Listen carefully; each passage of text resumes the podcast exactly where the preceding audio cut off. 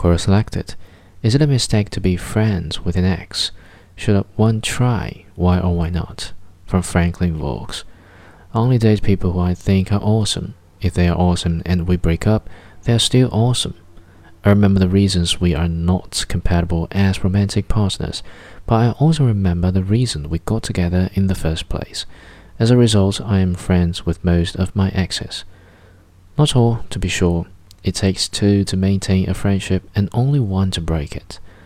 I think it's fantastic to be friends with exes, and my exes who are also my friends add value to my life. Presumably, I add value to theirs too, and they wouldn't still be friends with me. It is not a problem for my new partners because part of dating people I think are awesome is dating people who are secure. The people I date aren't frightened of exes.